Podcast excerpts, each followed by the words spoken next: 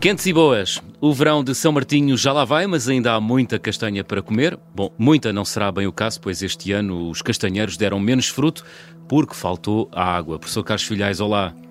Olá, João Miguel. É apreciador de um bom magusto, professor Carlos Filhais?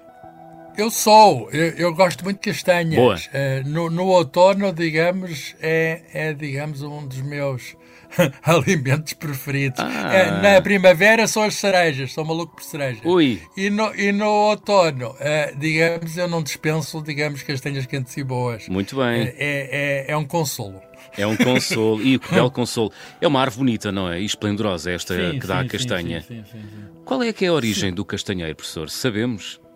Sim, há, há várias uh, espécies de castanheiro, é muito curioso porque, uh, sendo parecidas, são também diferentes, não é? Existe castanheiro europeu, uhum. que é o, é o nosso, uh, que é, tem o nome científico Castanha sativa.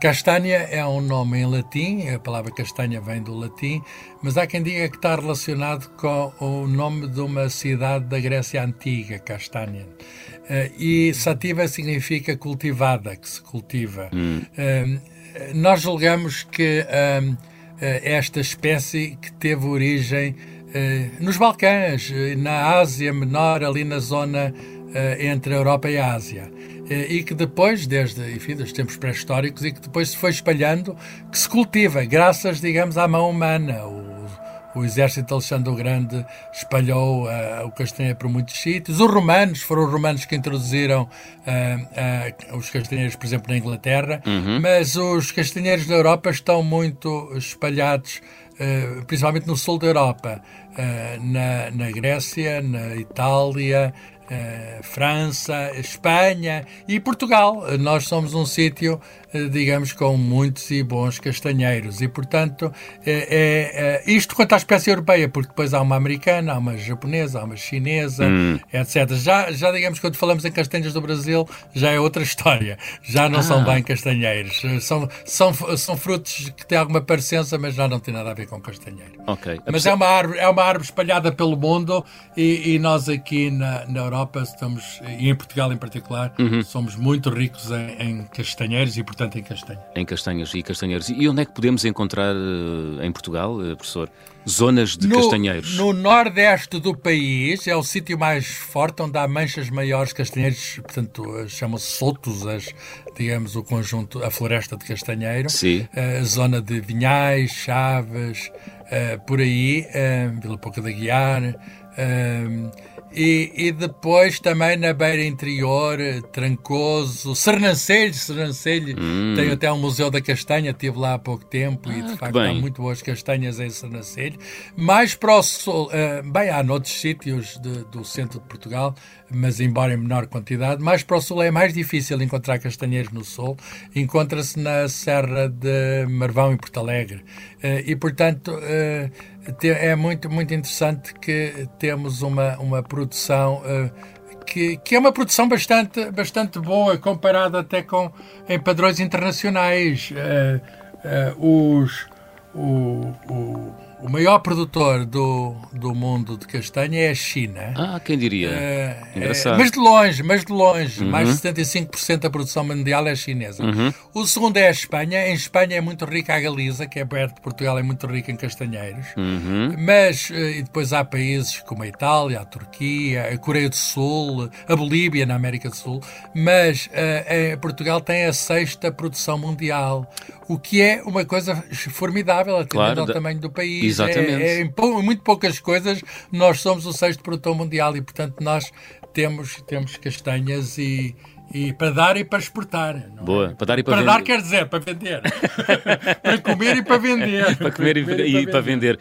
E é bom comer. Eh, qual é que é a constituição da castanha, professor Carlos Filhais? Ah, é, é, é uma pergunta muito interessante. Eu não sou especialista, mas fui informar. Metade da, da castanha basicamente é água. A outra, hum. metade, a maior parte, são os chamados hidratos de carbono. Uma parte são açúcares, mas há um, um conteúdo substancial eh, de uma substância química chamada amido, que também se encontra na batata. Uhum. E em cereais, e em cereais. E, e isso explica porque uh, durante muito tempo em Portugal e nos outros países europeus parecidos com o nosso, não é? Onde havia castanheiros, uh, uh, digamos, a castanha fazia às vezes de de, de, digamos, daquilo que hoje faz a batata, não Exatamente. é? Dizer, fazia, uh, era um alternativo aos cereais, no fundo. Uh, era uma espécie de pão da árvore. Uh, a castanha era uma espécie de pão da árvore. E, de facto, há alguma realidade química, há alguma justificação química uhum. para considerar o pão da árvore, porque há hidratos de carbono que há nos cereais e, portanto, no pão, e que também há na na castanha. Hum. E, e, além disso, tem, agora em quantidades muito pequenas, eh, gorduras eh, muito pequenas, portanto, comparados com outros frutos eh, que são secos, como as nozes, a avelanche também se apanham agora nesta época do ano, Sim. estão muito mais ricos em gorduras do que a, a castanha. A castanha. Um, tem proteínas sem glúten, muito poucas proteínas sem glúten, e tem uh, uma variedade de vitaminas, em particular a vitamina C. Uh, a castanha é muito rica em vitamina C e minerais. O maior é o cálcio, mas tem fósforo, tem magnésio, e portanto é um, é um, é um alimento muito rico, variado e que uh, satisfaz muito bem necessidades humanas e energética até, pois, porque pois, aqueles, pois. aqueles hidratos de carbono é, é digamos, é, é o, energia. É o, é energia e, portanto, comer, sei lá, comer cinco ou seis castanhas equivale a um pão e, e não tem que ser castanhas muito grandes, não é? Pois, pois. E, e, e, enfim, tem, e até eh, enfim, tem um sabor diferente do pão, naturalmente, e, e, tem uma grande variedade de aplicações na nossa, na nossa alimentação. É verdade. E é um alimento, é um alimento rico, quer dizer, dá, dá, alimenta e fornece ingredientes que são necessários para o nosso corpo. É preciso ter algum cuidado, uh, comer demasiado, como é evidente, uhum. uh, pode fazer aumentar o peso, mas isso é como qualquer coisa, tem de se fazer tudo com conta, peso e medida. Conta, peso e medida. A castanha faz parte da nossa história alimentar, mas o professor perdeu um, protagonismo para a batata. Quando é que isso aconteceu? Aconteceu em Portugal e no resto da Europa quando começou a haver importação de batata que não era autóctone daqui, uh -huh. da, da, América, da América Central, do México, da América do Sul, uh, e isso principalmente a partir do século XVII, com muita intensidade já no século XVIII. Uh, e, portanto, uh, a castanha, que era um alimento dos pobres, passou a ser substituído dos pobres e dos ricos. Era um alimento muito, muito bem distribuído, quer hum. dizer, mas era facilmente acessível.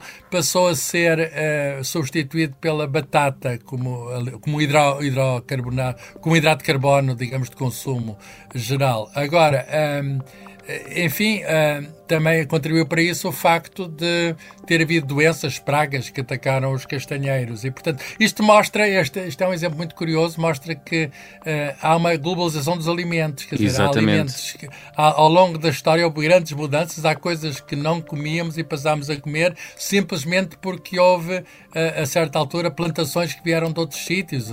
Aconteceu isso, por exemplo, com o açúcar que se foi buscar de um lado para pôr nos outros. Hum, e, já falámos aqui dele do Exatamente, açúcar. A história da, exato, a história da alimentação é fascinante, não é? É fascinante. É verdade. E para além de comidas uh, as, assadas ou cozidas, cruas e até piladas, que é muito bom, um, o, o, que é que se pode fazer com a castanha, para além de, para além, para além de se comer? Sim, pode-se eh, pode fazer muita coisa e, essas formas de fazer castanha eh, comestível estão longe de ser as únicas. Uh -huh. Porque uma pessoa pode até fazer uma refeição completa de castanha, uh -huh. pode fazer uma sopa de castanha, que é muito bom, pode ter castanhas no prato, sei lá, acompanhar um assado. Hum. Pode depois ter uma sobremesa de castanhas, há vários tipos de sobremesa doces de castanhas.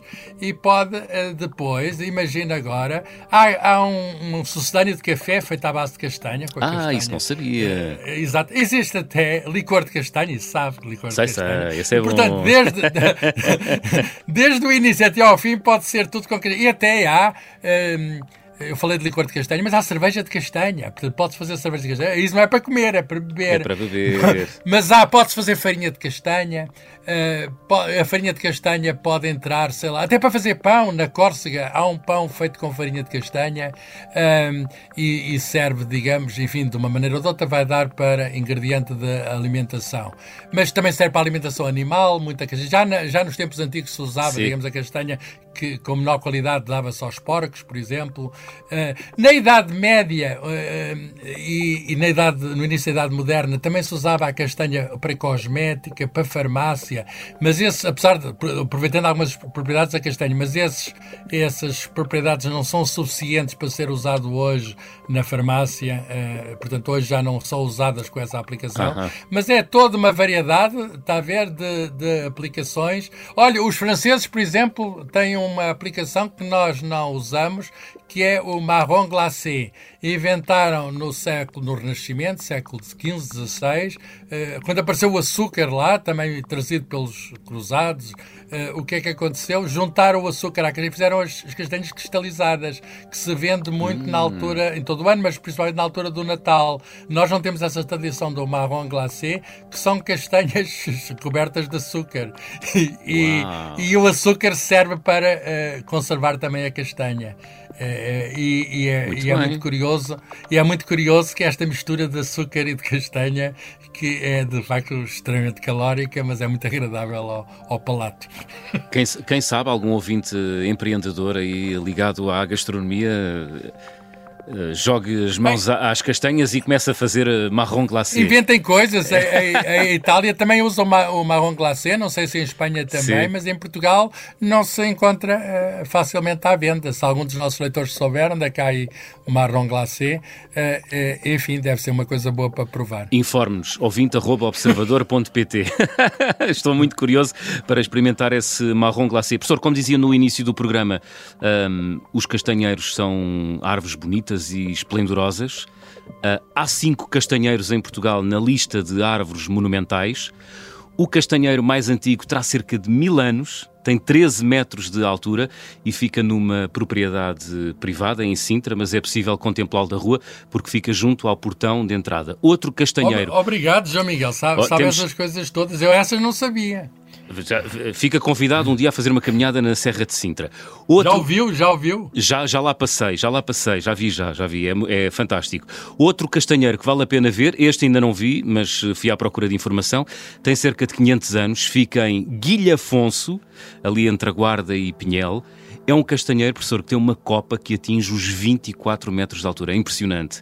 É uma bela sombra para um dia lá irmos fazer um piquenique. Mais para o verão. Mais, mais para o verão. Em 1987, este castanheiro foi vendido a um negociante de madeiras. O povo de Guilhafonso não gostou e tocou os sinos a rebate.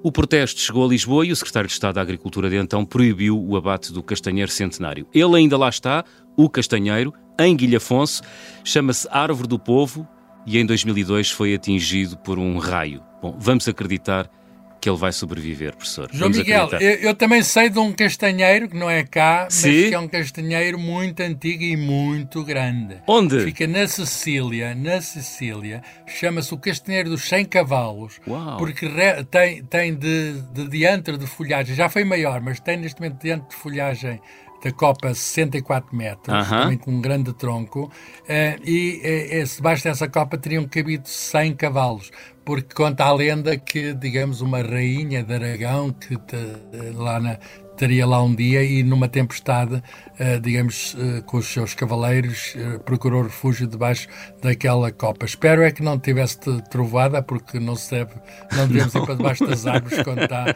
quando está trovada. Mas esta árvore de que, que é de facto monumental na uhum. Sicília tem mais de 3 mil anos, o que significa que é bastante mais antiga que aquelas que conhecemos em Portugal. Muito bem, então já temos três é um coisas. Castanheiro Fantástico. Muito antiga. Já temos três coisas para fazer: ir a Sintra, ir a Guilhafonso e ir à Sicília ver castanheiros, professor Carlos Filhais. Por esta ordem ou por outra? Se os ouvintes uh, estão a ouvir e, e, querem saber mais ou saber a localização uh, correta destes três castanheiros centenários, escrevam-nos, nós enviamos a localização correta. O endereço de e-mail é ouvinte observador.pt. Professor Carlos Filhais, mais uma vez foi um gosto e até para a semana. Até para a semana, Deus.